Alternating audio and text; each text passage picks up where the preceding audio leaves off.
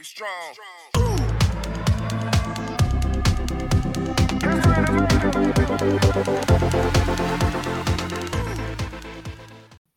Ja, herzlich willkommen zu einem wunderbaren Panel zum Thema Buy Now, Pay Later. Ich freue mich sehr, das moderieren zu dürfen, denn Buy Now, Pay Later ist eines der absoluten Trendthemen dieses Jahr. Wie heiß dieses Thema Buy Now, Pay Later ist, verraten die Zahlen, die ich gern an den Anfang unserer Diskussion stellen möchte. Insgesamt wurden ähm, im Jahr 2021 Einkäufe im Wert von fast 100 Milliarden US-Dollar über Buy Now, Pay Later Programme getätigt. Das ist gegenüber 24 Milliarden US-Dollar im Jahr 2020 und 20 Milliarden US-Dollar im Jahr 2019 ein immenser Anstieg. Außerdem, und das haben wir, glaube ich, alle beobachten können in den letzten Wochen, ähm, hat sich ja auf dem Payment-Markt eine Menge getan durch äh, Akquisitionen und äh, Merger, unter anderem ja äh, zum Beispiel äh, Square mit Afterpay. Dann äh, wurde bekannt, dass Amazon mit Affirm äh, partnern möchte oder wird. Und Apple hat jetzt, sogar, also sogar Apple hat jetzt ein Buy Now Pay Later Programm angekündigt. Von daher freue ich mich wahnsinnig über meine Panelisten, die ich äh, kurz vorstellen möchte. Und zum einen, ich fange mit den Damen an, ist das nämlich Ellen Kuder von Afterpay, dann die Nina Pütz von RatePay, den ähm, Robin Balser von Vino Kilo, Felix Jahn von S. Oliver und Lukas Zülke von Otto. Hallo. Ähm, gerne möchte ich euch noch mal in wenigen Sätzen bitten, ähm, noch mal kurz zu sagen, was ihr eigentlich bei euch äh, im Unternehmen macht und wo eure Berührungspunkte mit dem Thema Buy Now, Pay Later sind. Und da ich äh, Ellen als erstes genannt habe, würde ich auch Ellen bitten, ähm, kurz ein paar Takte zu sagen. Danke, Christina. Und hallo an alle Teilnehmer. Ähm, also prinzipiell verantwortlich den Buy Now Pay Later Service von Avato Financial Solutions, kurz AFS. Heißt auch Afterpay, nicht zu verwechseln mit dem australischen Afterpay, was gerade verkauft worden ist. Und ähm, genau, also das ist äh, der, der, Bereich. Äh, könnte ich gerne dann später noch mehr ausführen, was wir da genau machen. Mhm. Nina? Ich bin Nina, Nina Pütz, die CEO von RatePay und wir sind der führende White-Label-Anbieter für genau diese Buy Now, Pay Later Zahlarten. Was ist es konkret? Ja, in Deutschland der Rechnungskauf, der Ratenkauf und wir haben dann auch noch die Lastschrift so als große dritte Zahlart damit dabei. Mhm. Der große Unbekannte in unserer Runde, Robin. Ähm, wir hatten es gerade im Vorgespräch schon. Für dich ist es eine ungewohnte Runde, weil äh, du ja ein, ein Retailer bist, der ähm, zwar aktiv auf dem Markt ist, aber viel noch gar nicht so bekannt ist. Von daher freue ich mich, wenn du kurz ein paar Takte zu dir sagst. Ja, ähm, hallo zusammen. Ähm, ich bin der Robin. Ähm, ich bin der Gründer von Vino Kilo. Wir sind, glaube ich, Europas größter Anbieter für Pop-up Vintage Kilo Sales. Ähm, dazu haben wir, glaube ich, eine der größten ähm, E-Commerce-Stores für hochwertige Vintage- und Second-Hand-Ware. Ähm, vielleicht kurz, warum bin ich heute vielleicht hier auf dem Panel drauf? Ähm, ja, ich, also wir bei, uns, bei Vino Kilo, haben entschlossen, dass wir ähm, ja keine, kein Klarner bei uns haben wollen, weil das einfach zu mehr Konsum führt und äh, wir mit unseren ja, Values einfach nicht dahinter stehen können. Und ähm, deswegen wurde ich hier eingeladen, mich zu battlen. Genau.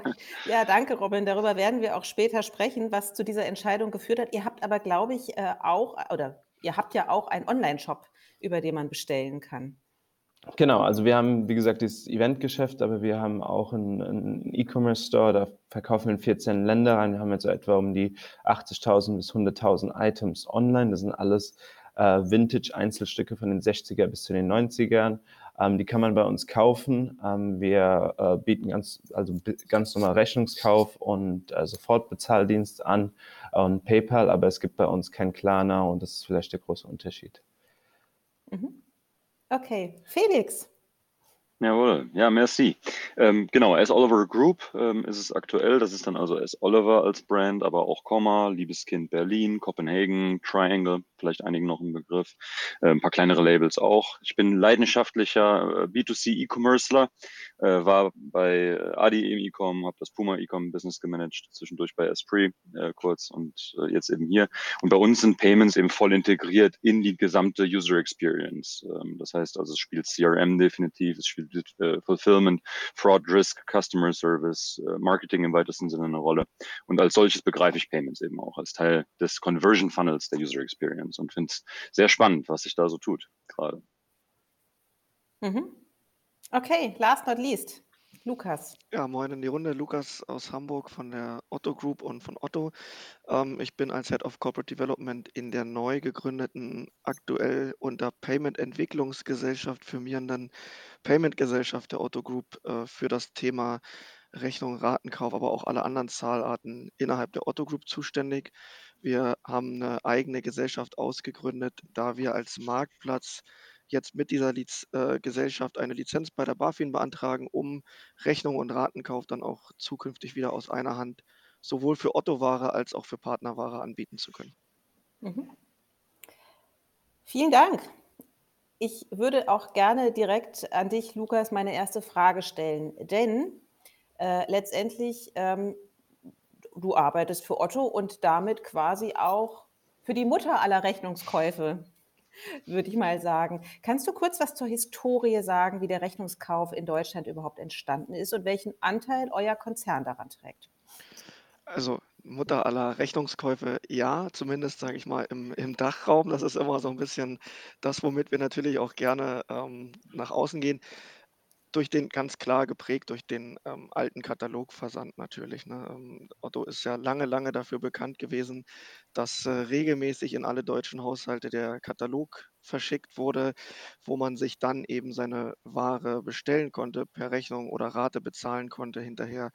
Ähm, und äh, insbesondere im Modebereich natürlich auch ähm, die Waren erstmal ausprobieren konnte, im, gerade im Bereich der weißen Ware, also Kühlschränke, Waschmaschinen und Co. oftmals dann auch ähm, über das Finanzierungsmodell Ratenkauf natürlich gekauft hat. Ähm, das ist so ein bisschen der, der Ursprung von dem Ganzen. Wir haben das Thema natürlich immer weiter getrieben. Ähm, Otto ist mittlerweile deutlich mehr als nur Katalogversand, sogar viel, viel mehr, weil den Katalog per se gibt es gar nicht mehr. Es gibt vielleicht noch kleine Booklets, die verschickt werden, aber diesen großen Wälzer, den äh, gibt es schon länger nicht mehr. Ähm, es gibt eine Anekdote von vor meiner Zeit, dass wohl der letzte Katalog in Form eines großen Kuchens hier auf den Campus gefahren wurde. Ähm, also es war wohl schon ein sehr emotionaler Moment. Mittlerweile hat die Transformation zum großen E-Commerce-Player ähm, gestartet, ist in vollem Gange. Ähm, wir sind auf dem Weg, ein großer Marktplatz in ähm, Deutschland und im Dachraum zu werden. Wir haben über 3000 Partner aktuell ongeboardet, die ihre Waren über otto.de verkaufen können ähm, und sind damit natürlich jetzt auch an einem Punkt, dass wir auch den Rechnungs- und Ratenkauf als ein für uns sehr, sehr strategisch wichtige ähm, Zahlart weiterentwickeln müssen, in die Moderne bringen müssen, sind da natürlich auch ähm, an, von all den Entwicklungen, die am Markt passieren, bei Klarna, bei den ganzen äh, Brands, die auch in den B2C-Bereich reingehen, ähm, ein Stück weit auch getrieben, stellen uns der Herausforderung aber gerne ähm, und versuchen jetzt mit unserer eigenen Payment-Gesellschaft dann das Thema auch auf dem Marktplatz ähm, wieder sauber abwickeln zu können. Ja, jetzt habe ich schon das erste gelernt. Weiße Ware sind Kühlschränke.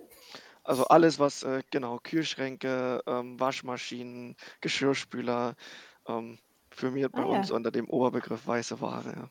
Okay, ja. Ähm, kannst du sagen, ähm, gerade mit der Historie aus dem tatsächlich Katalogkauf, welchen Stellenwert hat denn heute der Rat- und Rechnungskauf ähm, bei euch im, im Konzern? Also einen sehr, sehr großen. Ähm, wenn man auf otto.de, also die tatsächlich die, die Brand Otto guckt, dann ähm, sind wir hier bei, bei einem sehr, sehr hohen zweistelligen Bereich. Also so 80 bis 90 Prozent läuft immer noch über Rechnung und Rate. Und da sind wir auch sehr stolz drauf, ähm, dass wir diese Zahlarten da auch bis jetzt so weit entwickelt haben, in Teilen selbst, in Teilen aber auch mit Partnern, ähm, wie beispielsweise RatePay im aktuellen Konstrukt auf dem Marktplatz. Ähm, und im Konzern selbst ist auch der Rechnungs- und Ratenkauf sehr, sehr weit verbreitet. Wir haben ja noch weitere Brands innerhalb der Otto Group, ähm, eine About You, ähm, Limango, MyToys, Manufaktum, Franconia, Bonprix, nur um mal ein paar davon zu nennen und ähm, natürlich auch weitere ehemalige Katalogversender, Witt, Bauer und Co. Da ist der Rechnungs- und Ratenkauf entweder über eine Inhouse-Lösung oder über externe Dienstleister mit einem sehr, sehr hohen Stellenwert versehen.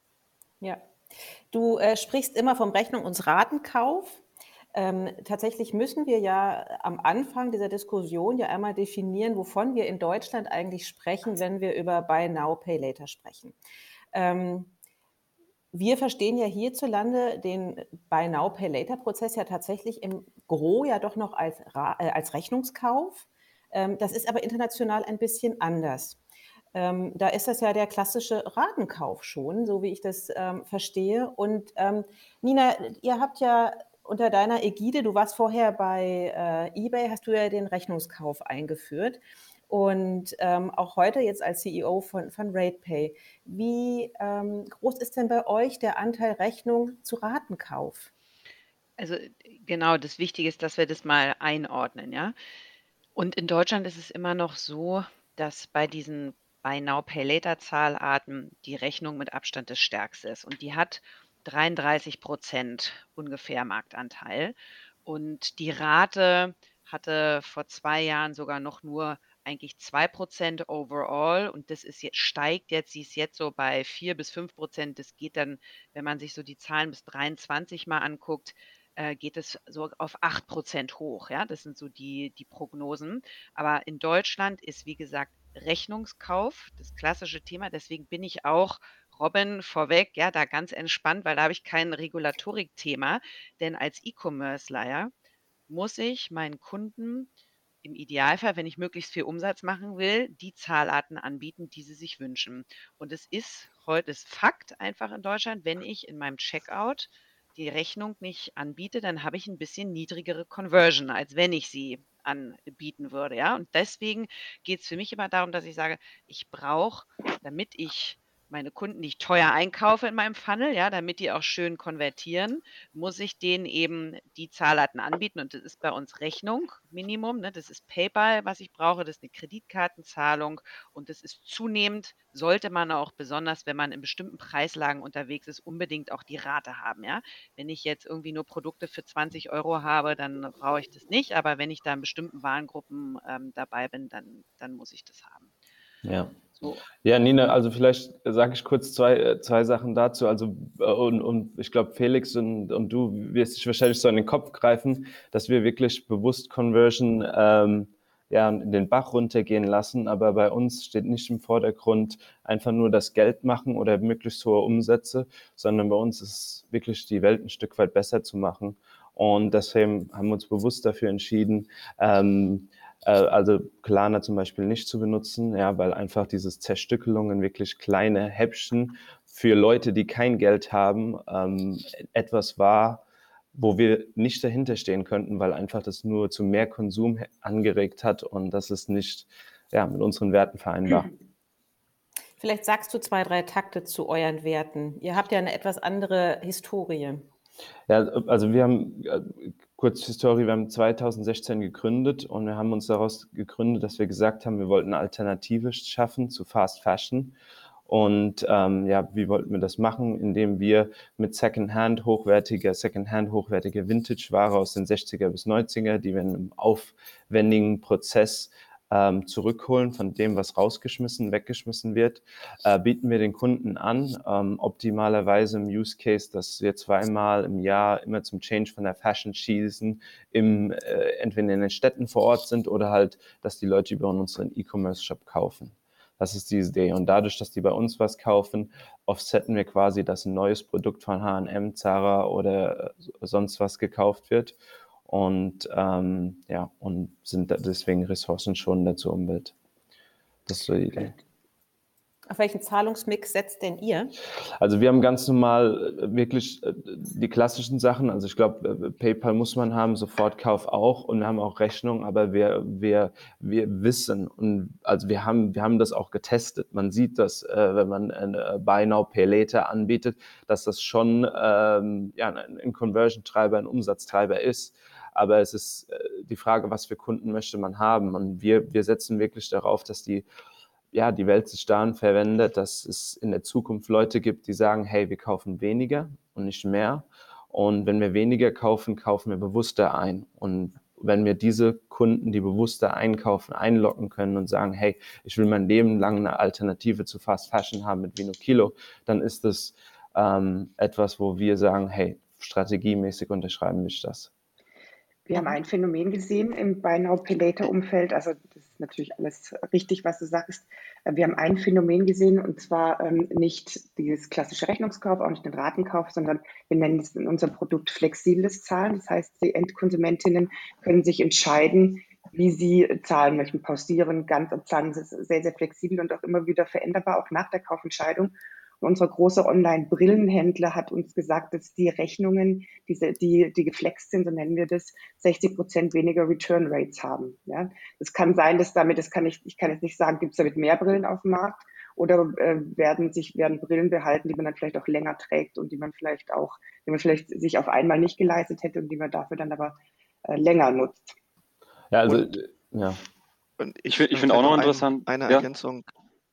Aber mach du erstmal, Felix, bitte ich, ich wollte mal fragen, Robin, ich finde das, ich finde es einen sehr interessanten Punkt. Und ich sagte ja auch gerade schon, Payments integrieren sich in den kompletten User Experience Funnel. Also, ne, und jetzt haben wir auch über die Return Rate gesprochen. Also, das ist ein fundamentaler Bestandteil im Prinzip der ganzen User Experience. Und deswegen würde mich dann interessieren, geht ihr mit der gleichen Konsequenz dann auch gegen Kreditkarte, gegen Wallet-Lösungen, die ja auch eine äh, integrierte Ratenfunktion äh, inzwischen haben?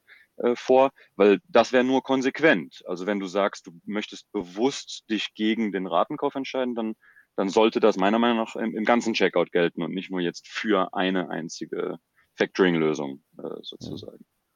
Ja. ja, ich 100 Prozent. Ähm, idealerweise würde ich das auch gern machen, aber ich würde einfach den Ball zurückspielen auf, auf dich oder vielleicht an alle. Vielleicht könntet ihr mir advisen, was ihr sagt, sind die nachhaltigsten Payment-Lösungen, die ich wirklich anbieten kann und darf. Ja, weil ich stecke nicht wirklich super drin, wie die Machenschaften von jeden verschiedenen Afterpay oder sonst welchen Lösungen sind. Und ähm, ja, das ist, äh, aber im Idealfall stimme ich dir zu, will ich es genauso machen, wie du es jetzt gerade gesagt hast. Ja. Okay. Und ich hätte eine Idee, ähm, aber Lukas, auch dazu. Du, hast ja. dich, du hast dich gemeldet. Äh, aber ich hätte auch noch was ja, zum, zum nachhaltigsten mein, Payment. Mein, mein Punkt passt ein bisschen zu deiner, äh, zu deiner Frage, Felix, weil wir stellen natürlich fest, dass diese Grenze BNPL immer mehr verschwimmt. Ähm, Zahlarten, die, die vorher nur als ähm, Payment-Methode oder als Wallet aufgetreten sind, ähm, haben jetzt plötzlich als Funding-Methode dahinter die, äh, die Möglichkeit, dass der Kunde einen, einen Ratenkauf draus machen kann oder dass er seine Zahlung um 14 Tage verschieben kann. Da sind wir dann so ein bisschen in dem Bereich flexible Zahlarten. Und da ist, da ist es plötzlich gar nicht mehr der klassische Buy Now, Pay Later oder White Label Rechnungsratenkaufdienstleister wie ähm, Afterpay oder RatePay, sondern es sind dann plötzlich die, die großen Brands, die ähm, anbieten, nach vorne heraus eine Zahlart zu sein und im, hinten raus zahlt der Kunde dann eben doch wieder per Rate. Und das ist natürlich auch einer der Gründe, warum, warum wir sagen, strategisch wollen wir diese ganzen Themen ähm, Kundenkommunikation nach vorne, ähm, Annahmequotenregeln, ähm, welche Kunden bekommen von uns Rechnungs- und Ratenkauf angeboten, welche nicht, ähm, wieder komplett über den Marktplatz in-house abwickeln, um uns da eben nicht von solchen Entwicklungen abhängig zu machen, dass wir am Ende Dienstleister in der Kette haben, die mit unseren Kunden entweder weiteres Geld verdienen, weil sie den eben in ihrer App oder in ihrer Wallet Upselling-Angebote abseits von Otto oder anderen Angeboten machen und ihren Konsum dort an der Stelle eben noch weiter fördern. Ähm, aber auch, dass wir in der Hand haben, wie wir mit den Kunden umgehen bei, bei Mahnungsthemen, ähm, in Krisenthemen. Ähm, nehmen wir die, die Flutkatastrophe. Ähm, wenn man das sehr, selber in der Hand hat, kann man eben auch bestimmte Maßnahmen relativ schnell in Gang setzen, dass dass in solchen äh, Phasen eben auch mal kundenfreundliche Prozesse eingeführt werden. Gibt man das komplett aus der Hand ähm, und dann noch an einen Dienstleister, der sich nicht als Dienstleister, sondern als Partner sogar dann sieht und damit eigene Ziele, eigene strategische Ziele verfolgt, die mitunter nicht zu den der Otto Group oder von Otto gehören, ähm, gibt man ein ganz, ganz wichtiges strategisches Asset außer Hand aus unserer Sicht. Und deswegen das Thema, warum wir es wieder selber machen. Das hilft euch natürlich jetzt als kleines Startup E-Commerce in dem Sinne nicht, weil ähm, ihr werdet jetzt wahrscheinlich nicht eine eigene Lizenz beantragen und einen Rechnungs- und Ratenkaufdienstleister ähm, aufmachen. Aber ich kann komplett verstehen, Never wo eure know. Gedanken herkommen. Ja. Wer weiß, wer Ja, weiß in der. Zukunft. Ja. Genau, es gibt ja einige Retailer, die das ja in der Tat äh, selber äh, mittlerweile machen. Gut, das sind jetzt natürlich die großen wie ein Zalando oder natürlich eben auch wie die S. Oliver Group. Also ich meine, auch ihr ne, ähm, habt, macht das ja in-house. Ja, Ähm, Ohne ich wollte dich mal BaFin-Lizenz fragen, wohlgemerkt, ähm, Oha. oha, aber owned and operated. Äh, wa- was ich Ja. Na Gott sei Dank. Ähm, was ich mal wissen wollte, S. Oliver ist ja so eine Marke, die ist, ähm, die ist ja verhältnismäßig alt schon, 68 glaube ich gegründet. Mm, Und eure Zielgruppe ist ja mit euch so ein bisschen älter geworden. Habt ihr jetzt eine Verschiebung in den Zahlarten festgestellt? Super interessant. Mit der Zielgruppe, die älter geworden ist? Super spannend, Christian. Ich würde ganz kurz noch auf Robin äh, eingehen wollen, weil er noch diese Frage, die ich total spannend finde und mir ehrlicherweise noch nie gestellt habe, nach der nachhaltigsten Zahlungsart. Da, also um ehrlich zu sein, da, da habe ich selber noch nie drüber nachgedacht. Ich würde es ganz kurz nur umreißen an, an zwei Faktoren äh, festmachen. Das eine wäre wegen mir Ist die End lustig. Ich schmeiß alle meine Fragen. Ja, aber deswegen ist ja eine, eine spannende Diskussion. daher macht ihr mal. Super. Ähm, Ich würde es ganz kurz an den End-to-End-Kosten festmachen, also die kompletten Kosten inklusive Processing, Ausfall etc. Und da hat sich tatsächlich in äh, einer Analyse, die jetzt ich vor ein paar Jahren gefahren habe, da haben sich gemanagte Überweisungen, also wie man meinetwegen eine Sofortüberweisung noch, noch nennen könnte, aber es gibt ja auch andere Produkte dieser Art, sehr gut geschlagen tatsächlich. Also so, äh, bezüglich Retourenrate, bezüglich Processing, bezüglich Ausfall im Debitorenmanagement, im Accounting, in der Integration, was Fees angeht. In Summe laufen die sehr günstig. Das wäre ein Indikator, glaube ich, um Nachhaltigkeit am Payment irgendwo messbar zu machen. Der zweite, da wäre ich total bei Erlen, wäre für mich eine Retourenrate. Ähm, und da schnitt dann tatsächlich eine Rechnung extrem schlecht ab. Ähm, ne? Und da wären wir dann eher bei den E-Payments, bei den Wallets, auch bei den Kreditkarten. Und ähm, ich würde behaupten, an der Retourenrate kann man Nachhaltigkeit womöglich tatsächlich am besten äh, quantifizieren. Äh, nur ganz kurz, fand ich spannend. Vielleicht Sorry, äh, ganz kurz, Ja. vielleicht, ja, vielleicht ganz kurz dazu. Äh, Ich gehe un, äh, unsere, äh, unsere Retourenrate, also wir sind auch eingebunden bei äh, Otto Group, also bei About You. Wir verkaufen über deren Second Love Shop und ähm, wir, wir haben dann unseren eigenen Sales Shop. Wir haben bei About You knapp eine Retourenquote von zwischen 40 und 50 Prozent, ein bisschen schwankend, ich würde sagen 45 im Mittel und bei uns im Shop 17 Prozent. Bei unserem Shop wird kein äh, Pay Later etc. angeboten und ich glaube, man sieht da schon den Unterschied, ja, und äh, auch den. Kundenunterschied, glaube ich.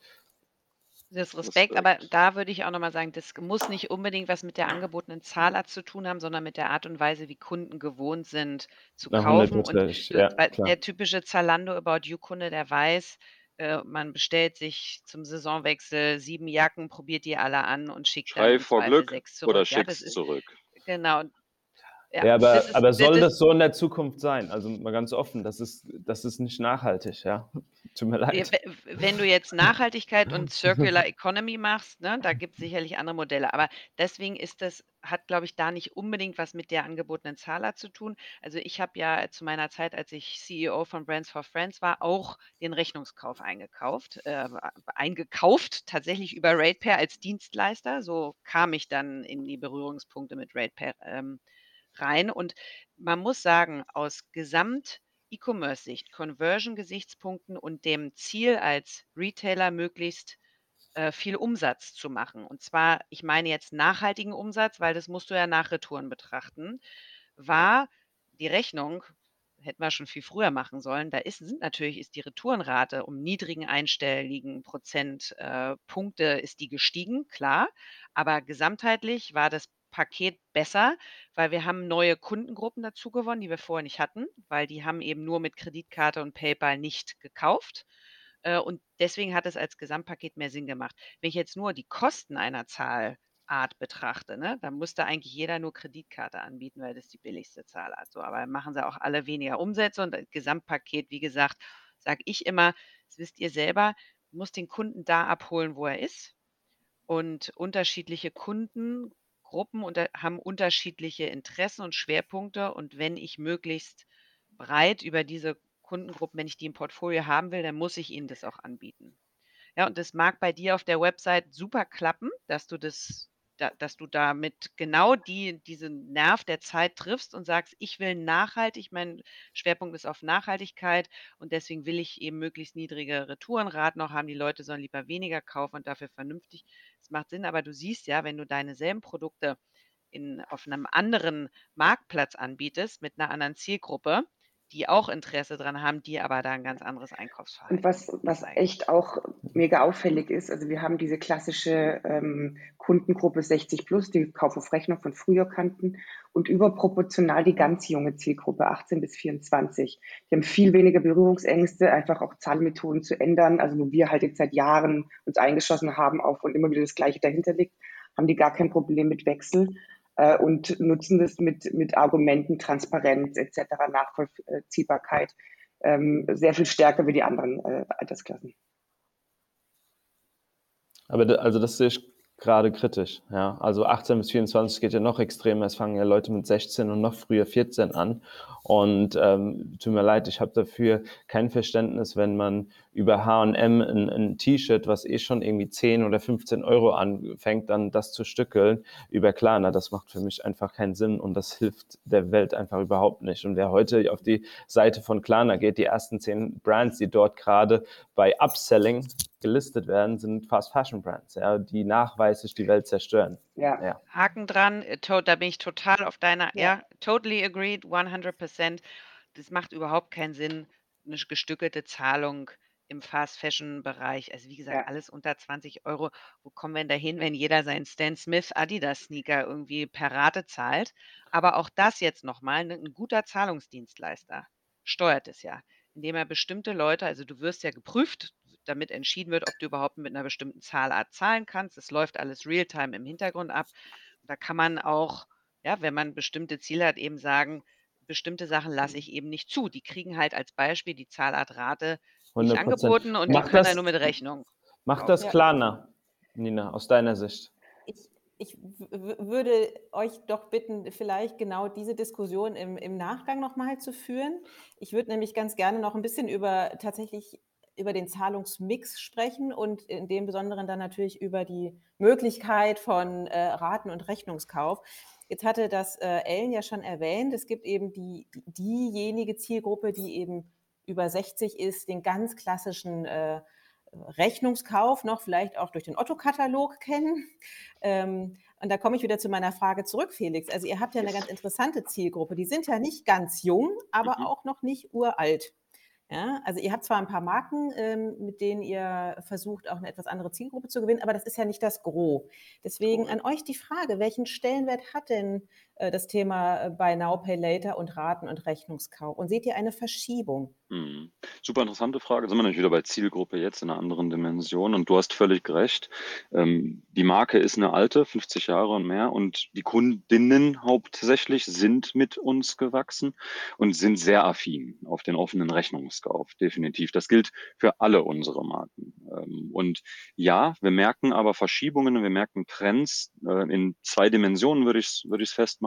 Das eine ist, oh Wunder, die Internationalisierung, die ich, die ich massiv äh, vorantreibe, ähm, Richtung Benelux, Richtung Nordics, Richtung, Richtung Eastern Europe, wo wir natürlich jetzt, ne, da kann man alle drei auch kurz mal festmachen, ganz unterschiedliche Affinitäten wiederum haben. Richtung Eastern Europe wissen wir, da ist Cash on Delivery noch immer King. Äh, das ist auch kulturell, historisch ähm, so gewachsen. Ne? Auch da gibt es wiederum natürlich, wenn man in jüngere ähm, Gruppen kommt, wieder Verschiebungen Richtung, Richtung Wallet und, und Kreditkarte, aber trotzdem ist Cash noch immer King. In den Nordics wissen wir, ne, da hat Robin jetzt schon zu Genüge äh, was zu gesagt und wiederum in Benelux haben wir dann äh, eben auch Bahnkontakt und, und Ideal. Also es bleibt total spannend und wir merken mit der Verjüngung, aber auch mit der Internationalisierung definitiv einen Trend weg von der Rechnung, auch wenn sie absolut die Mehrheit hält. Sie ist unglaublich stark. Und auch um Nina nochmal kurz da recht zu geben, schnitt ich die aus meinem Checkout, dann hätte ich nicht nur einen Drop in der Conversion, sondern ein echtes Problem. Also das wäre einfach kaufmännisch nicht vernünftig das zu tun zum jetzigen Zeitpunkt. Ne? Aber wir merken auch vor allem im Mobile äh, Share jetzt natürlich, dass sich Express, dass sich, äh, dass sich ein Apple Pay und äh, Google jetzt da natürlich nach vorne ähm, pirschen und das zu Recht, weil der Use Case da wiederum einmal Finger oder einmal Biometry drauf und erledigt. Das äh, ist schon cool. Da geht ja auch über das Payment selbst hinaus. Da geht es nicht mehr nur ums Payment selbst, da geht es ja auch um die Adress, äh, Erfassung sozusagen, was einfach sehr, sehr schnell und einfach mit einem Klick erledigt ist. Ne? Der Use Case ist hart zu schlagen. Mhm. Beantwortet das deine? Dann, es wird ja dann schon recht, äh, recht visionär. Nicht so ganz, ähm, weil ich tatsächlich irgendwie wissen wollte, ob jetzt zum Beispiel irgendwie die Hausfrau über 50 überproportional immer noch auf Rechnung kauft, ja. aber weil immer mehr junge Leute sozusagen. Das ist der Fall. Also die Affinität unserer Bestandskundinnen ist bei der Rechnung. Das ist so. Und ich denke, gar nicht fürchte, sondern denke, das bleibt auch so. Die ist ja, die funktioniert ja auch. Die offene Rechnung ja. funktioniert ja nach wie vor. Und auch da wiederum, die, der, sagen wir es mal nochmal, der Checkout mit der offenen Rechnung ist easy. Ja, erst recht als Bestandskunde, weil dann sind die Daten gepflegt und du klickst weiter und es ist alles gut. Die Zahlung der offenen Rechnung selbst kann mühselig sein. Das wird nämlich auch oft durcheinander gewürfelt. Ne? Die Zahlung selbst ist dann wiederum vielleicht am Überweisungsträger. Manche machen das noch händisch und werfen es tatsächlich in den Briefkasten an der Bank ein. Aber das hat sich ja auch offensichtlich eingespielt bei dieser Klientel. Ne? Aber ja, mit jüngerer und internationalerer Audience sehen wir den Shift zu anderen. Das ist übrigens der Moment gewesen, wir waren ja früher auch nur bei White Label, das ist der Moment gewesen, als wir uns entschieden haben, so eine Mittellösung, also das äh, ganz starke gebrandete Pink auf der einen Seite, RatePay gewhite labelt, haben wir uns entschieden, eben für die junge Zielgruppe Touchpoints digital einzuführen. Das heißt, wir haben diese App, man kann eben schnell überweisen. Das ist nicht mehr physisch oder muss nicht mehr physisch passieren, der Prozess danach. Und das war genau, weil neue Zielgruppe und äh, quasi neues Klientel das verlangt auch zum Thema Customer Experience. Ist, ist tatsächlich auch ein Thema, mit dem, mit dem wir uns intensiv beschäftigen. Ne? Also wie sieht eigentlich Digitalisierung von After-Sales-Prozessen aus? Wie kriege ich eigentlich meine Kundinnen ähm, bestmöglich hinterher angesprochen, um auch dafür zu sorgen, dass die ähm, Rechnungen und Ratenbeträge ähm, pünktlich und ähm, so weiter bezahlt werden, dass man gar nicht erst in so ein Thema wie Mahnflow reinläuft. Ähm, was muss ich eigentlich tun, um sie auch über alle notwendigen Schritte immer informiert zu halten, die da sind? Also ein Checkout über Rechnung und Rate ist eben schnell gemacht, ja, aber das, was dann danach folgt, ähm, Felix, da bin ich voll bei dir, da merken wir schon auch den, den Gap zwischen älterer Zielgruppe, die da voll dran gewöhnt ist, eine Überweisung monatlich zu tätigen, und der Zielgruppe, ähm, die eigentlich daran ähm, gewohnt ist, dass nach dem Klick alles andere Mhm. vollautomatisiert abläuft. Ähm, und da sind wir auch gerade sehr viel in solchen Themen unterwegs wie nachgelagertes Forderungsmanagement, ähm, Digitalisierung der Prozesse, automatisiertes Ansprechen der Kundinnen zum richtigen Zeitpunkt über den richtigen Kanal. Ähm, das sind so Themen, mit denen wir uns da auch ganz Und dazu noch äh, wissen wir, dass die Zielgruppe, also die Zielgruppe, es spielt uns ja wahrscheinlich auch schon so, wenn wir uns als Endkonsument äh, verhalten, auch Self-Service gewohnt sind, also beim Customer Service. Es geht darum, dass die Bezahl der Moment des Bezahlens so niedrigschwellig wie möglich gemacht wird über App. Äh, wir, wir kennen das auch von uns selber, wenn wir App nutzen und wir was gepusht kriegen und erinnert werden, dann kann man gleich reagieren, wenn es niedrigschwellig ist. Also diese Art von Customer Experience ist mittlerweile quasi äh, schon Standard, ja. Ja. Was ich aber ganz spannend finde, Christina, weil ich glaube, darauf wolltest du ja hinaus, ne? Weil klar, die ältere Zielgruppe, die zahlt mit Rechnung. Und nun bin ich ja erst seit einem Jahr in dieser Branche und habe irgendwie 17 Jahre Online-Retail vorher auf dem Buckel gehabt. Und ich habe immer gedacht, als klassische PayPal-Kunden, ja, also zack, ein Klick, ich muss nichts machen, da liegt meine Kreditkarte, ich kriege da Meilen im Hintergrund drauf, warum soll ich jetzt mit einer Rechnung bezahlen, ja? Habe ich immer gedacht, die Jugend von heute, die muss ja eigentlich genauso denken. Ich finde es ganz spannend bei äh, großen Kunden von uns, die eben auch in diesem jüngeren Bereich aktiv sind, wo man eigentlich meinen würde, dass andere Zahlarten dominanter sind. Da habe ich eine ganz steile Lernkurve gedacht, weil ich verstanden habe, nee, die lieben Rechnung weil sie eben oftmals Anfang 20, die haben halt noch auch gar keine Genau. Kreditkarte Mhm. und, äh, und kommen dann mit anderen Zahlarten eben auch gar nicht durch, dass die eben Rechnung haben wollen. Und natürlich ist es auch irgendwann nicht mehr zeitgemäß, dass man eine Rechnung per Überweisung manuell macht. Das ist ja total blöd. Es wäre viel schöner, wenn das alles automatisiert laufen würde und man hinterher einklickert oder das terminiert und sagt, so, dann wird es eben in vier Wochen mal abgebucht. Ja. Da, so ist diese Weiterentwicklung. Dass man Mhm. die Vorteile einer Wallet-Lösung Mhm. eigentlich auf eine Das. Inklusionsthema, Ne, ich war, Christine, ich war vielleicht einen Satz dazu. darauf, äh, ja, über das Thema Okay, Inklusion würde ich gerne später nochmal ganz kurz kommen. Ähm, wa- was mich nämlich nur überrascht hat, war, die Nina hatte gesagt, im Moment ist der Anteil des Ratenkaufes bei drei bis vier Prozent und das ja vor allen Dingen eher bei der jüngeren Zielgruppe und die Prognose sind, die liegen so bei acht Prozent. Jetzt hätte ich doch gedacht, das ist viel höher, weil wir ja unheimlich starke internationale Player haben, die das Thema Ratenkauf massiv auf den Markt drängen. Ähm, und diese Anbieter ja auch Shops mitunter bedienen, die total hip sind bei der jungen Zielgruppe. Ähm, liege ich in der Annahme falsch? Oder warum sind es trotzdem so verhaltene Zahlen? Acht Prozent oder das, was du gerade sagtest, Nina, die lieben die Rechnung nach wie vor. Ähm, sind wir da in Deutschland besonders konservativ und haben internationale äh, Anbieter sozusagen keinen gescheiten Blick auf den deutschen Markt? Verstehen die das nicht? Oder äh, müssen wir uns Es doch kommt, alle wie wir warm es vorhin anziehen? besprochen haben, stark auf den Warenkorb drauf an. Ja, also man kauft ein Fahrrad für 1000 Euro natürlich schneller mit Rate oder den Urlaub oder ähm, die Möbel versus Mhm. Fast Fashion halt seltener. Und Fast Fashion bedienen wir ja alle relativ stark auch, ja. Äh, Und Beispiel bei uns ASOS mit der ganz jungen Zielgruppe, da ist es fast auch, also ich kann die äh, äh, Zahlen bestätigen, die Nina genannt hat, overall. Ähm, bei ASOS passt es zum Beispiel mit einer sehr jungen Zielgruppe, aber wenn andere so äh, Möbelhersteller etc., da sehen wir eine ganz andere Conversion hin zu äh, Ratenzahlung oder flexiblen Zahlen.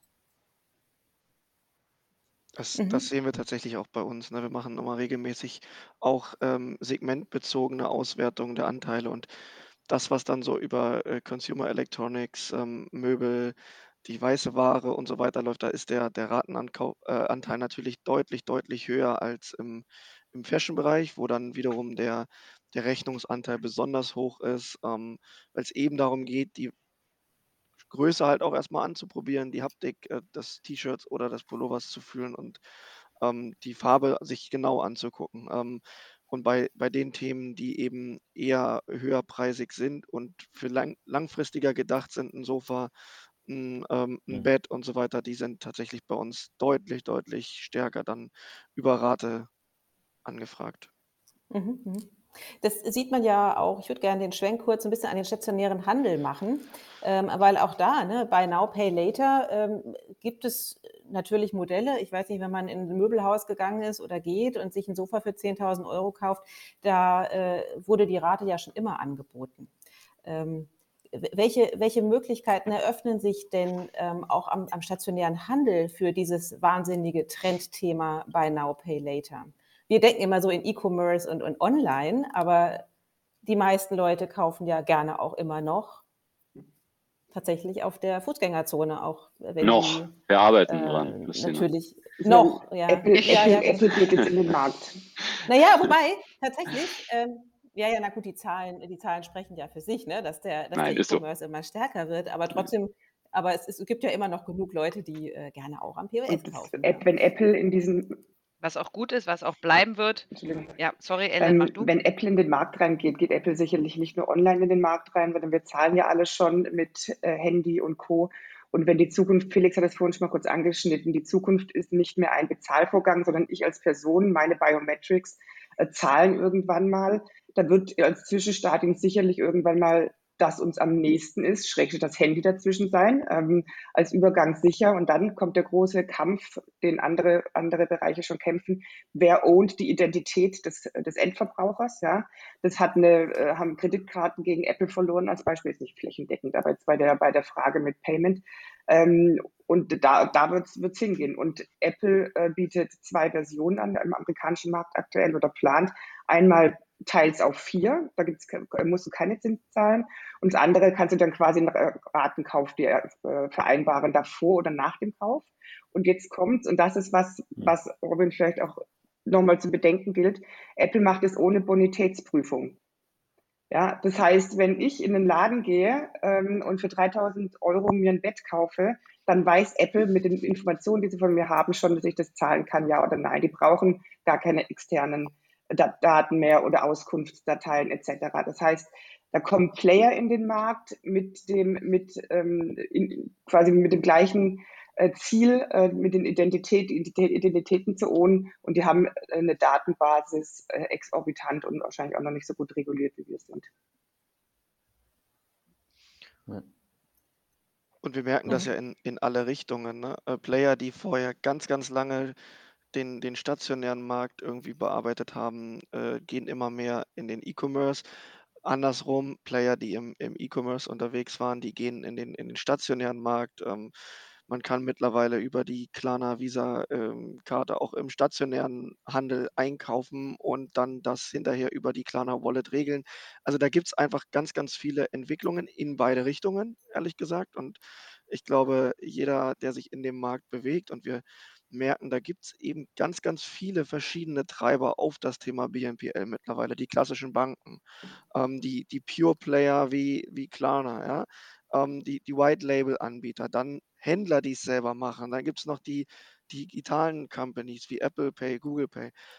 Es gibt einfach extrem viele also, Companies, die gerade Einfluss auf das Thema nehmen. Und manche kommen aus stationär und gehen eher in Richtung E-Commerce, andere gehen in die andere Richtung. Und ich glaube, was spannend wird, wird zu schauen, wer hat eigentlich als erstes, da bin ich voll bei Ellen, wer hat eigentlich als erstes die, den Consumer am besten identifiziert. Und der wird sich am Ende dann auch für sein Segment durchsetzen. Mhm. Also wenn man euch so zuhört, da schwirren einem ja die, schwirrt einem ja der Kopf, so viele Aspekte, so viele verschiedene Möglichkeiten, der Zahlungsmix. Äh, mir stellen sich zwei Fragen. A, was ist am Ende für den Kunden wichtig? Braucht er eine Branded Payment Geschichte? Ist es dem völlig egal, über wen er zahlt und spricht das dann für White Label? Ähm, ist es ihm nicht letztendlich auch egal, ob es der Konzern selber macht oder ob es irgendwie ein Drittanbieter ist? Und das Zweite, und ähm, das ist vielleicht eine sehr deutsche Diskussion, die wir dann führen, ist aber auch, ähm, über die Verantwortung der Payment-Anbieter. Also du hattest gerade schon das Thema Inklusion angesprochen, Ellen. Das zielt ja auch so ein bisschen in die Richtung ab. Wir müssen ja den, letztendlich den, den Kunden ja auch irgendwo abholen. Und wenn man das so hört, diese ganz vielen Themen, ähm, versteht er das eigentlich noch? Ähm, deswegen würde ich äh, tatsächlich die Frage mal an euch spielen. Ähm, zum einen, was ist für den Kunden entscheidend? Du hattest es kurz schon gesagt, Lukas, ne? also am Ende für den, an dem es am einfachsten ist oder wo es am convenientsten ist. Hm.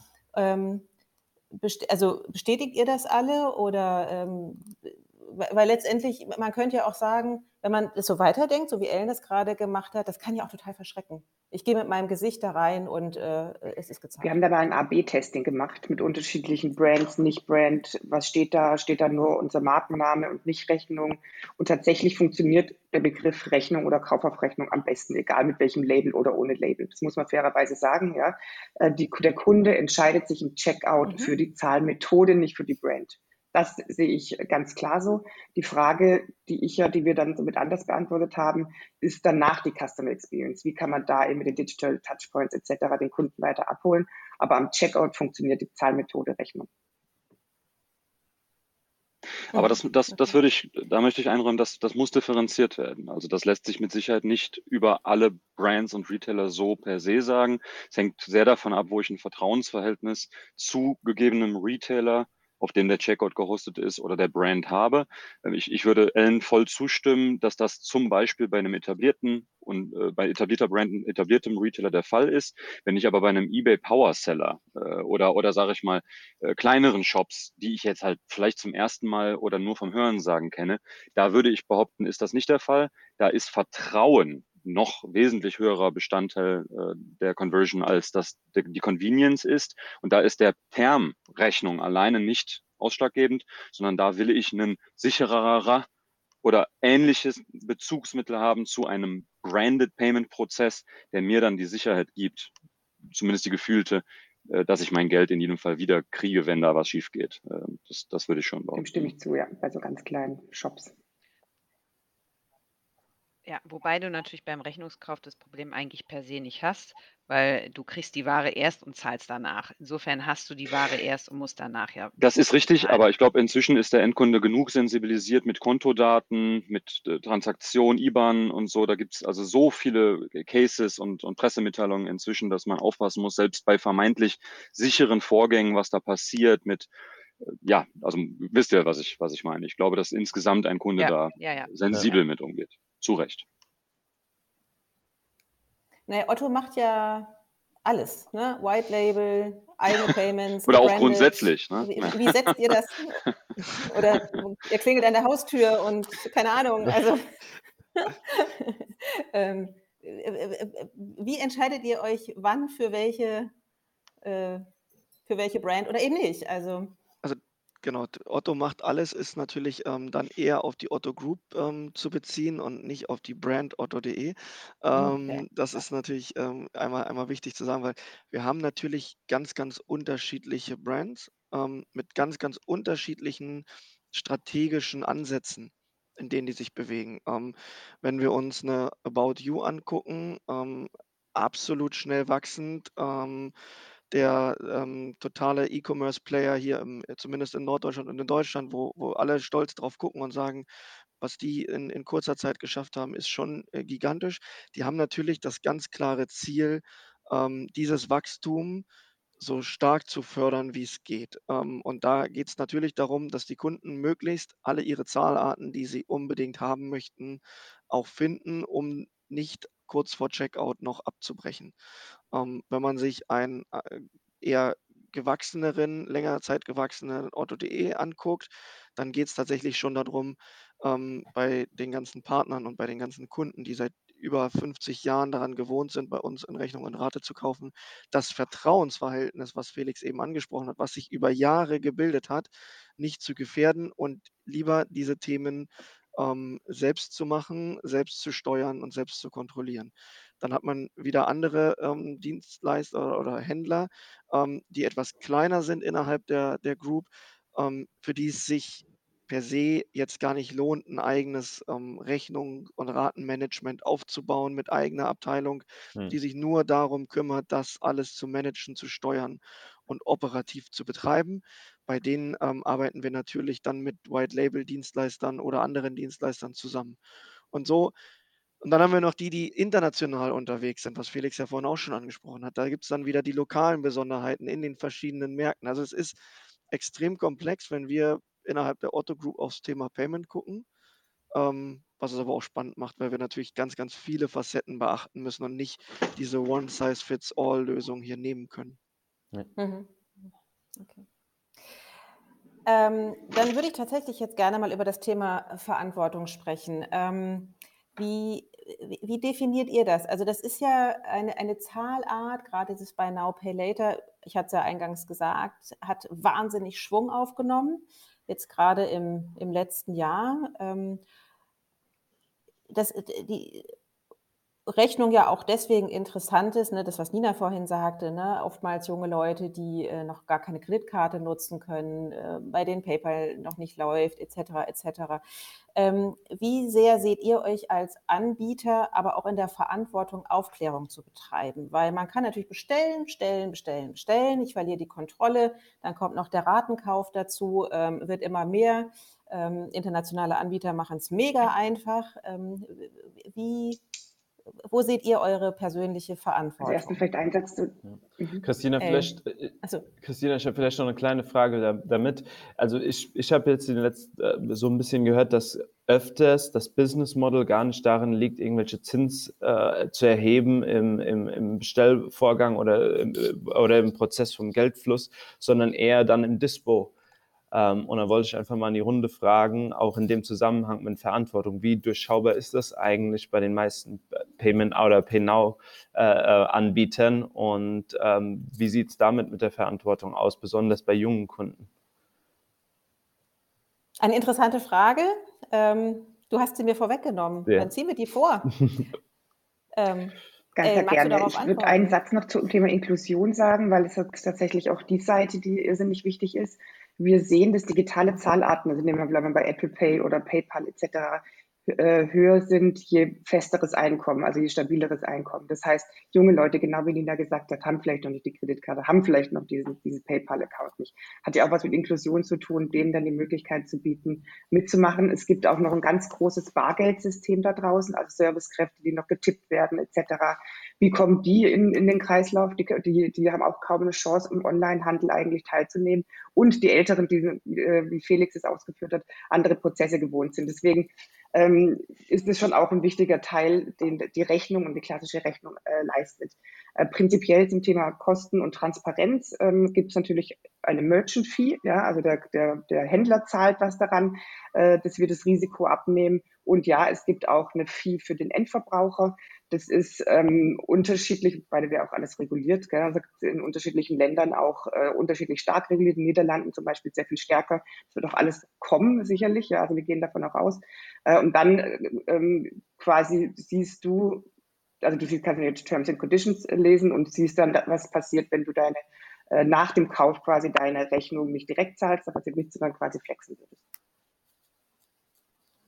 Ja, aber, wie, aber ganz konkret, also ich glaube Inklusion, ich glaube keiner hier in der Runde sagt, äh, dass, dass wir den Vorteil mhm. davon nicht sehen, sondern ähm, äh, geht mehr darum, ähm, also wie transparent ist das wirklich für junge Kunden in den Terms ja. and Conditions und sind nicht manche von diesen äh, Buy Now, Pay Later Anbietern so darauf aus, dass gerade da das Business. Ich gebe mal ein Beispiel, das ist sehr gutes eingefallen. Als ich noch Studentin war, wenig Geld auf dem Konto, äh, alles sehr undurchsichtig, nicht kein Handy, keine Bank-App, also Handy gab es da glaube ich schon, aber keine Bank-App etc. Ja? Das heißt, wie oft ich an der, an der Kasse stand und Schiss hatte, dass die EC-Karte da nicht durchgeht als Studentin, das ist mir am Ende des Monats fast jeden Monat passiert. Das war mein Leben, als ich jung war, ja. Also, aber, und ich glaube, Ellen, da, Ellen, äh, das Problem hatte ich auch, aber darum geht es gar nicht, sondern es geht darum, dass irgendwie 14, 15, 16, 17-Jährige irgendwie was kaufen, wo die, also die kriegen das nicht beigebracht. Also wir haben das nicht in der Schule, viele Eltern machen das nicht, aber die sitzen da und kaufen etwas, obwohl sie mhm. kein Geld haben, ja. Und das irgendwie, äh, das, das, wird ja fast habitual, ja. Und das ist super gefährlich. Dann haben die auf einmal Kredite. Also ich, ich habe einen Post in LinkedIn gesetzt und ich habe so viele Leute, die mir geschrieben haben, ja, Mütter, die gesagt haben, hey, ich habe Kinder, die für 700, 800 Euro sich da überschuldet haben, wovon ich nichts wusste. Ja, ich bin dir so dankbar, das dass dir das gar nicht, weil das muss ja, also Nina ja. kannst äh, da auch gerne was zu sagen, aber ich, also wir, wir prüfen natürlich, ob die Person äh, Bonität hat äh, und ein Kind hat es halt sehr selten, wenn die noch gar keine, also und beziehungsweise muss auch 18 sein natürlich. Ähm, das heißt, dann ist es ja eigentlich auch ein Identitätsklau von der Mutter vielleicht oder sowas. Äh, da kann man natürlich auch sofort dann handeln, wenn man an, über Customer Service bei uns äh, sich meldet. Aber das ist, ähm, sehe ich bei uns schwer, dass es das passieren kann, ja. Mhm. Ja, bei uns auch. Also deswegen, klar gibt es da bestimmt ein paar große, ja, ich will jetzt da auch nicht die internationalen irgendwie schlecht machen, ja, aber da gibt es sicherlich ein paar, wo das in der Form nicht so nicht funktioniert, aber bei uns ist so, wir prüfen ja jeden, ja. Also Ja, A haben wir Daten in der. Datenbank und wir und wir äh, wir prüfen zwei Sachen, ja. Wir prüfen einmal ein die Kreditwürdigkeit ganz genau und dann prüfen wir die Wahrscheinlichkeit, ob es da Identitätsklau ist, also die klassischen Fraud-Themen. Und klar kann 'n Kind vielleicht, wenn er das, äh, mit dem Account von Mama oder Papa irgendwie durchgeht das mal kaufen, aber da kannst du theoretisch immer auch als Eltern im Kundenservice anrufen und sagen, ähm, jetzt hat hier mein Sohn irgendwie äh, zu viel geklickt und schon ist die Transaktion Ja. dann auch rückabgewickelt. Ja, also da würde ich immer sagen, Augen auf als Händler bei der mhm. Partnerwahl. Mhm. Ja, also da so muss man seine Dienstleister Ja. ganz genau auswählen und sich Ja, da sind wir wieder bei der Nachhaltigkeit. Ja, da sind wir wieder bei der Nachhaltigkeit, was wovon wir am Anfang gesprochen haben, was sind die Zahldienstleister, die ethisch korrekt sind, mit denen man zusammenarbeitet und dann gibt es andere, mit denen man nicht zusammenarbeiten sollte. Ja, ich würde also. ist es ja so, ne, die, die Bonität, die, ja, ganz kurz, die Bonitätsprüfung, ich meine, auch das ist ja ein hochintransparenter Prozess. Also wenn ich einmal total abgegradet, downgegradet bin, ähm, dann ähm, komme ich ja schwer da wieder raus. Also auch da müssen wir ja tatsächlich sehr stark, auch im Sinne äh, der Aufklärung über die Transparenz von äh, ja, Also finde ich, beschäftigt mich auch. Ich würde aber tatsächlich, ich finde das Thema sehr wichtig, mhm. was Robin anspricht. Aber um ganz ehrlich zu sein, ist es hier an der falschen Stelle positioniert.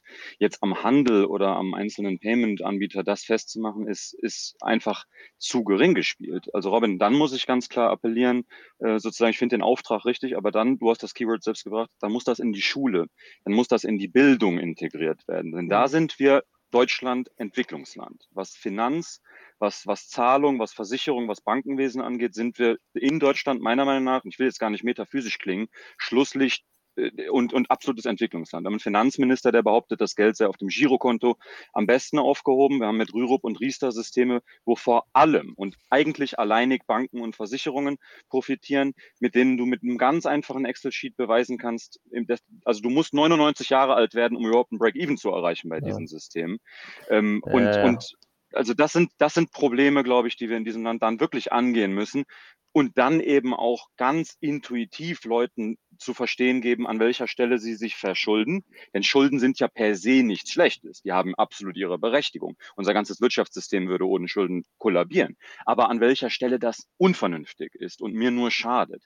Ähm, ich, ich glaube, das ist aber ein, ein wesentlicher Punkt, der da hoffentlich sich auch ja, entwickelt. Ich finde aber doch, also ich agree. Total, total ein, ein ganz, ein ganz, Punkt. Und, äh, ein ganz dickes Brett, was da gebohrt werden muss. Es wird nicht einfacher mit den, Interna ja, wird nicht einfacher mit den internationalen Playern, die sich nicht so wie wir an die Regulatoren etc. etc. Also damit meine ich jetzt auch nicht immer nur ein, sondern allgemein, wenn noch andere Big Techs etc. kommen, dann wird es eher problematischer. Muss auf jeden Fall reguliert werden. Ja, aber dann trotzdem, also nochmal zu meiner Frage ja, am Anfang. Der, äh, Robin, der, der, Lukas wollte darauf äh, reagieren. So. Ähm, ja, also ich glaube, ich bin komplett bei, bei Felix und bei dir, Robin, ähm, in den Schulen anfangen. Und wir haben innerhalb der Otto Group eine sogenannte Finlit Foundation gegründet, ähm, die sich jetzt genau mit diesem Thema beschäftigt. Ähm, die geht an die Schulen, die macht Bildungsangebote im Finanzbereich, im Bereich, wie gehe ich eigentlich mit einer Kreditkarte um, wie gehe ich eigentlich mit einem, mit einem Ratenkauf um, was ist das eigentlich, was passiert da eigentlich. Ähm, und das ist jetzt erstmal ein Anfang. Das ist sicherlich alles noch in den Kinderschuhen. Aber ich finde, genau solche Themen sind extrem wichtig, um ähm, eben auch in den ähm, Bereichen in die Schulen zu gehen, wo diese Bildungsform ähm, schon von der Schule aus nicht angeboten wird, aber vielleicht auch im Elternhaus nicht über das Thema Finanzen geredet wird, nicht darüber geredet wird, wie gehe ich mit meinen 10 oder 20 Euro Taschengeld im Monat um, was passiert, wenn die 20 Euro leer sind, kann ich dann nochmal irgendwo hingehen und mir was kaufen oder eben nicht. Ähm, und deswegen, ähm, also das ist ein absolut wichtiges Thema, Robin. Ich kann nur sagen, wie wir es bei uns machen. Wir haben eine Foundation gegründet, die genau mit diesen Themen an die Schulen geht und ähm, versuchen möchte, da echt ähm, frühe Bildung auch äh, zu implementieren. Hm. Ja, finde ich gut, finde ich super. Äh, einfach nochmal, am Anfang hatte ich ja diese Frage an alle gestellt. Äh, äh, ich kenne mich da einfach nicht aus, vielleicht klärt mich auf. Also mir wurde jetzt, oder ich habe gehört, dass es einige von diesen äh, Pay Now, Pay Later, an, äh, Buy Now, Pay Later Anbietern gibt, die einfach ihr komplettes Business Model darauf aufgelegt haben, am Disbook zu verdienen. Ist das wirklich so oder ist das nur ein Gerücht?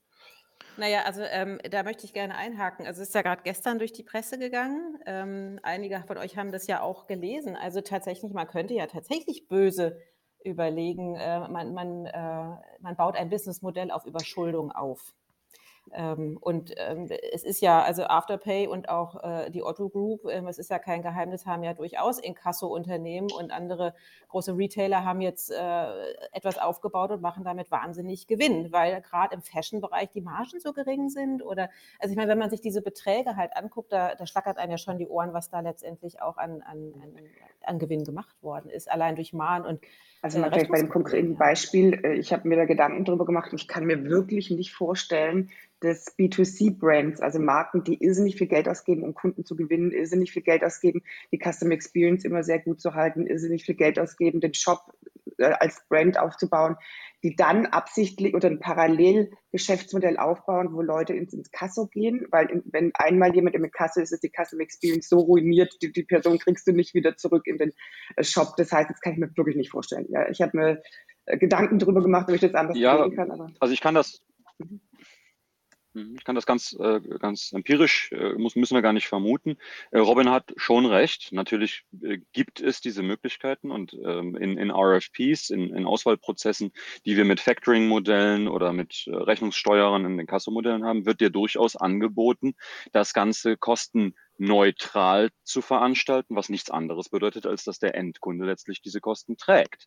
Dass das Ellen, da bin ich voll bei dir, letztlich dann auch zu deinen Kosten wieder in der Opportunität wird, aber nachgelagert steht auf einem anderen Blatt. Und womöglich, wenn das Ganze intern vielleicht primär aus Controlling, Accounting, Finance Sicht gesteuert wird, wo es jetzt erstmal primär um nur die direkten Kosten geht, dann kann es passieren, dass genau so eine Lösung erstmal zum Zuge kommt und du erst ein, zwei, drei Jahre später merkst, upsi, da habe ich mir den CLV, da habe ich mir meine Datenbank kaputt gemacht und es dann wieder den Schwenk äh, zurückgibt. Das ist einer der Gründe, weshalb wir das noch owned and operated, noch selber betreiben und es nicht verkaufen, weil wir der Meinung sind, genau wie du sagst, das ist Teil der Consumer Experience und die möchten wir sehr gerne selber managen ja. und vertrauen das anderen in dem Umfang nicht, nicht an. Also wann, wann kommt... Aber Robin hat recht, also dieses Geschäftsmodell das existiert, das ist Fakt. Also ich sage nicht, dass das vorherrschend ist, ich würde es aber nicht aber das gibt es.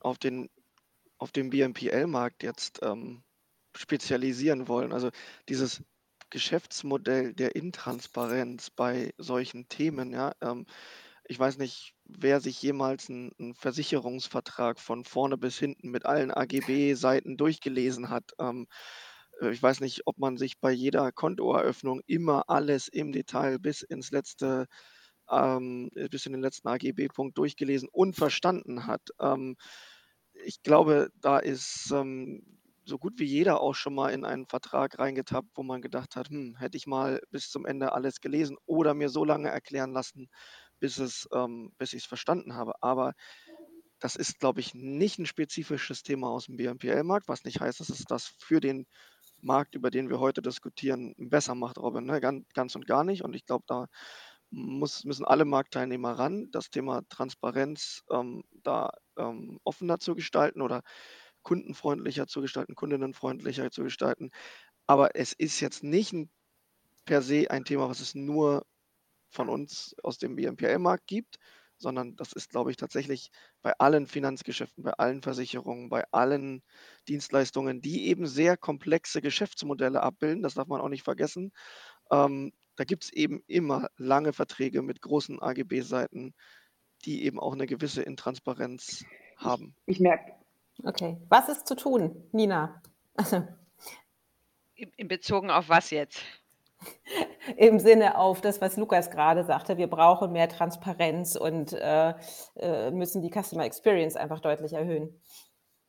Naja, also du nicht umsonst gibt es eine Altersgrenze für bestimmte Dinge, die du darfst. Und man in Deutschland mhm. ist die eben 18, wo man von ausgeht, dass jemand mit 18 Jahren in der Lage ist, sich über bestimmte Konsequenzen Gedanken zu machen. Und wenn er dann einen Vertrag eingeht und wenn ich etwas kaufe online, dann gehe ich in dem Moment einen Kaufvertrag ein, ja, und mir da dann Gedanken drüber zu machen. Und ich, also ich denke immer, bei den Leuten, die hier heute mit in dieser Runde sitzen, ja, das sind alles seriöse Firmen, ähm, die ähm, da eine Verantwortung gegenüber der Gesellschaft haben. Das sind überhaupt keine Themen und ich denke auch immer, sowas setzt sich langfristig immer durch. Deswegen finde ich, ist ein bisschen viel Schwarzmalerei. Ja, sondern ja, der Ratenkauf steigt, aber es macht auch Sinn. Wir haben gerade eine Pandemie hinter uns gehabt und wir haben gesagt, für bestimmte Warengruppen ist es total wichtig.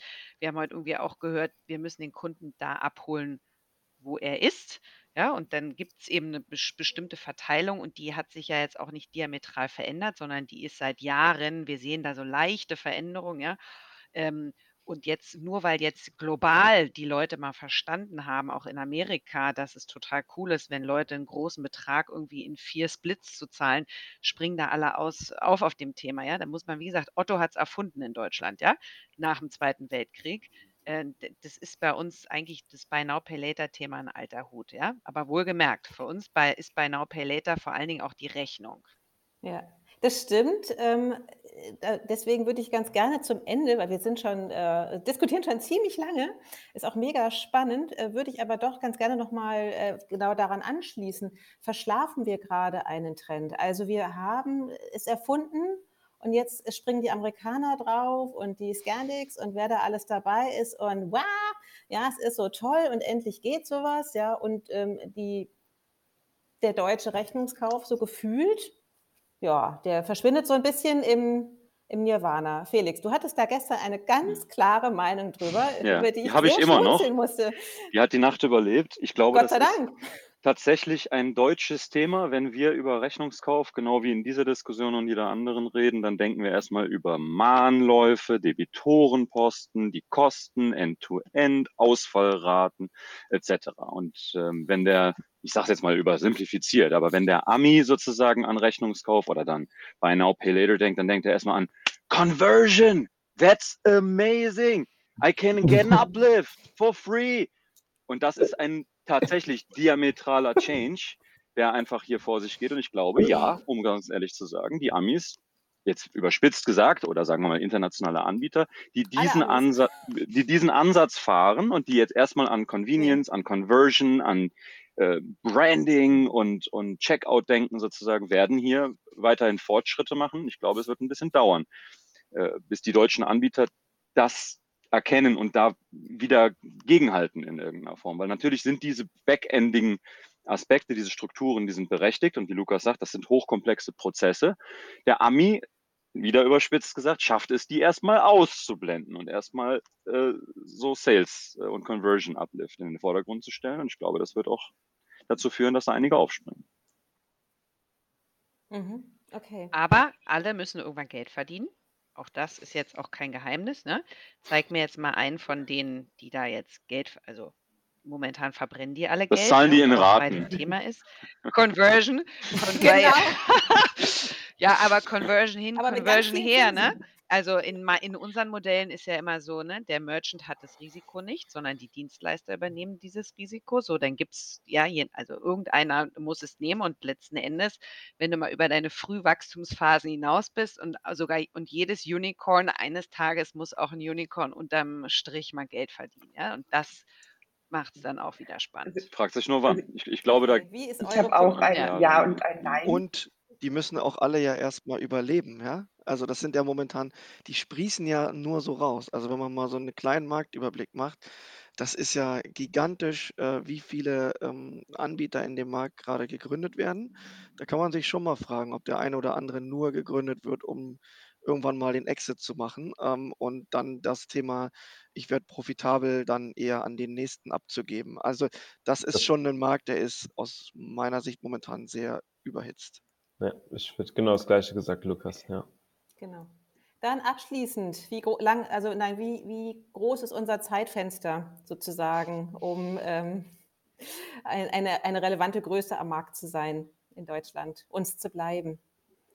Ähm, da fange ich mal mit Ellen an. Also ich habe sehr stark die Meinung, die ich vorhin schon vertreten habe, dass es darum gehen wird, wer die Identity zum Endkunden hinhält. Und da glaube ich, dass wir hier alle drin wahrscheinlich nicht diejenigen Mhm. sein werden in Zukunft. Zukunft. Wir ähm, das heißt, ich glaube, dass die großen Techs äh, noch mehr kommen. Ähm, und das Thema besetzen, was ich aber auch glaube ähm, oder sehr sicher, dass die Finanzsysteme, wie Lukas auch schon gesagt hat, extrem ähm, komplex sind und auch sehr unterschiedlich von Land zu Land, auch in Europa. Das heißt, dann machen wir vielleicht das Processing dahinter und haben aber nicht die Identity nach, nach vorne. Zeitfenster, ich glaube, es ist, ähm, kommt schneller, wie wir denken. Mhm. Gerade wegen der technologischen Entwicklung. Also das gibt jetzt so viel Leapfrogging in den nächsten Jahren, das können wir uns heute alles noch gar nicht vorstellen. Ja. Es bleibt Felix. spannend. Ja, also auf der einen Seite will ich Felix, sagen, das de- geht deine ratzfatz. Prognose. Aber auf der, auf wieder der anderen muss ich auch sagen, es, äh, es äh, hält sich doch alles ganz schön lang. Also wenn man sich anguckt, wie lange sich manchen Fintech, manchen kleiner Payment-Anbieter hält, der bei mir in den Checkouts, egal ob er Adi, Puma, Esprit oder jetzt S. Oliver, äh, also einstellige niedrige Prozentzahlen hat und die längst totgesagt waren und fünf Jahre, zehn Jahre später sind die irgendwie immer noch da. Ich, ich glaube nicht, dass wir innerhalb der nächsten fünf Jahre die komplette Konsolidierung sehen. Das glaube ich nicht. Ich glaube weiterhin, so wie Lukas sagt, da sprießt noch ein bisschen was und da wird auch noch ein bisschen Innovation vor uns stehen. Mhm. Das glaube ich schon. Ähm, da passiert auch einfach noch viel, was irgendwo eigentlich die gleiche Mechanik ähm, in neuen Schläuchen äh, sozusagen ist und manch einen überrascht. Ich, ich, ich, ich stimme mal positiv. Ich sag mal, da, da geht noch was. Wir brauchen noch ein bisschen. Mhm. Lukas. Ich glaube, wir sind mittendrin. Ne? Also ich glaube, wir sind mittendrin in einer total spannenden Entwicklung des Marktes.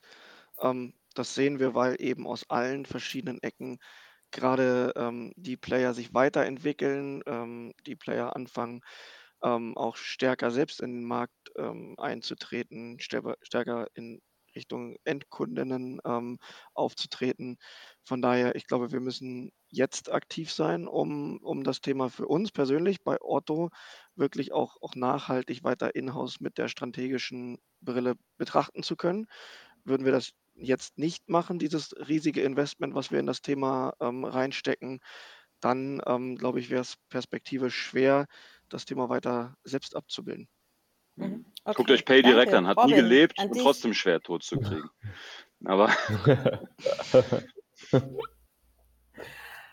Robin, für dich ganz abschließend äh, zum, als Abschlussfrage. Jetzt hast du äh, ja ein bisschen als, als externer zugehört. Wann bietest du jetzt doch endlich die Rechnung an? Morgen, nein. Super. nee, also, Na dann, nee, nee, ganz, nee, ganz, also ganz, ganz offen. Also für mich ist es super spannend. Ich lerne unheimlich viel. Und ein Wunsch von mir ist einfach, dass, ähm, ja, dass, dass äh, alle Parteien auch wirklich dran, drüber nachdenken, wie wir irgendwie dieses mindless Consumerism irgendwie ein bisschen äh, stoppen, weil das, das wird uns allen nicht gut tun in, auf langer Sicht. Und ich glaube, jeder hat da eine Verantwortung. Und das ist mir einfach wichtig, dass man dieser Verantwortung bewusst wird. Ja, ein wunderbares Schlusswort. Ich danke euch sehr für diese sehr anregende Diskussion. Ich fand es toll, dass ihr so schön irgendwie auch Bezug zueinander genommen habt. Es hat mir sehr viel Spaß gemacht. Von daher, ich danke euch und ähm, ja, wünsche euch noch einen ganz wunderbaren Tag. Be strong. Be